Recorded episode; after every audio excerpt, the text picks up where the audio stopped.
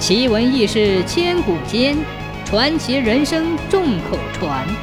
千古奇谈。刘崇归镇守广州的时候，曾遇到过一桩曲折离奇的案子。一天早晨，当地一家大富翁神色慌忙地跑到衙门报案，说他的小老婆昨晚被人杀死了。刘崇归到现场一看。那女子果然被人捅了好几刀，卧在血泊之中。他从她身边拾起一把杀猪刀，除此之外再也找不到别的线索了。家中细软财物一件不少，也不像谋财害命。再仔细一看，却见一路血迹，从后门口一直洒向河岸，到河岸边就断了线索。刘重归找来河埠一带的百姓询问。据说昨夜有一艘大商船停泊在此，半夜突然开走。刘重归吩咐手下人乘上快舟，迅速顺江追捕。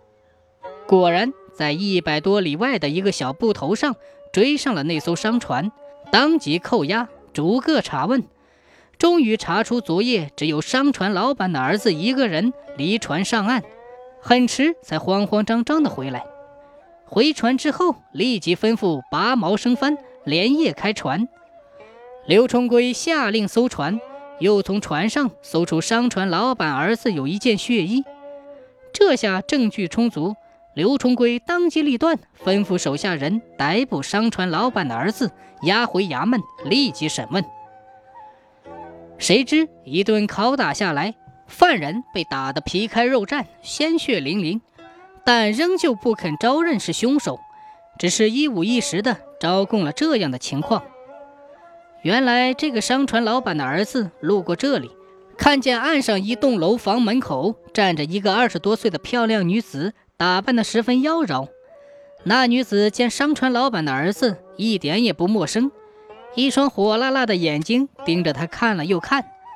商船老板的儿子也是个花花公子，就连忙整整衣冠。上船来到门前，七搭八搭与那女子搭讪起来。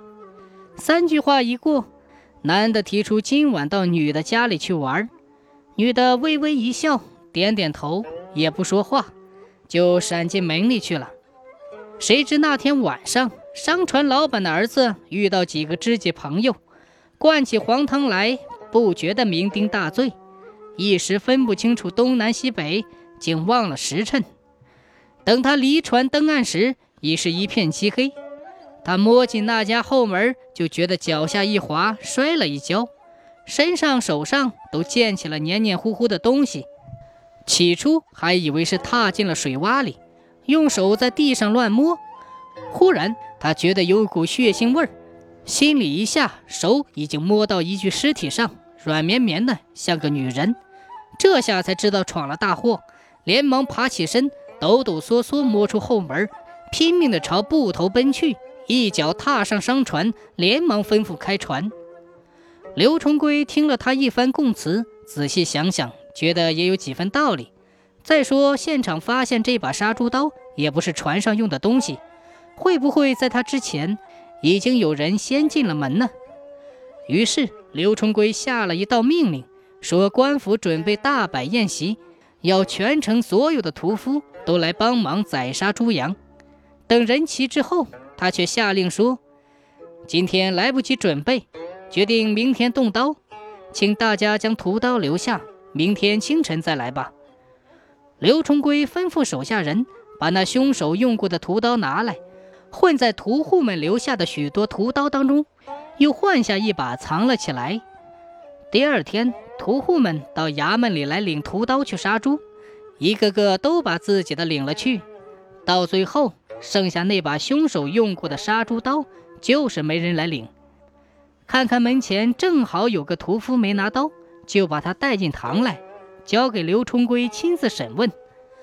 那个屠夫拿起这把刀，东看看西看看，想了半天才说：“这把刀好像是张三的。”刘重归这才站起身，吩咐手下人将昨天刚换下来的屠刀拿出来还给他，一面拍拍他的肩膀，对他说：“这事儿事关重大，你出去以后可千万不能再讲给别人听。”那人一走，刘崇贵立即吩咐公差去捉拿张三。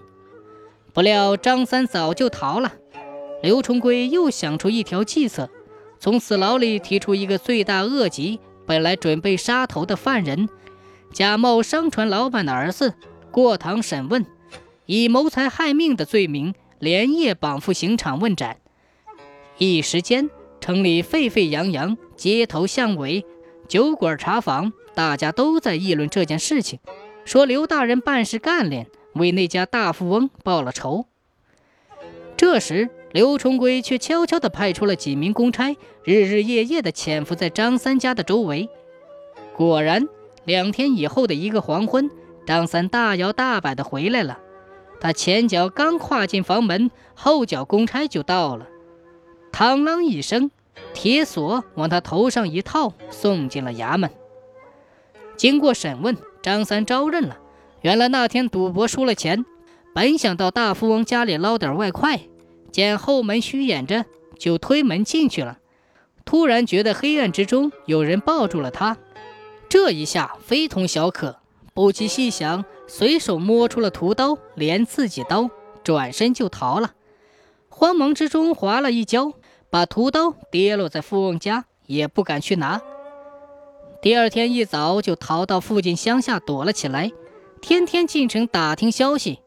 先是听说抓住了一个商船的老板的儿子，正在审问，暗暗的松了一口气。后来听说要集合全城的屠夫去杀猪，又紧张起来。正想远走高飞，忽然又听得城里传来消息，说刘大人已经审清了案件，将商船老板的儿子就地正法。这才算是一块石头落了地。眼见风平浪静，谁知半路上又杀出了程咬金，跳来跳去，毕竟还是跳不出如来佛的手掌心。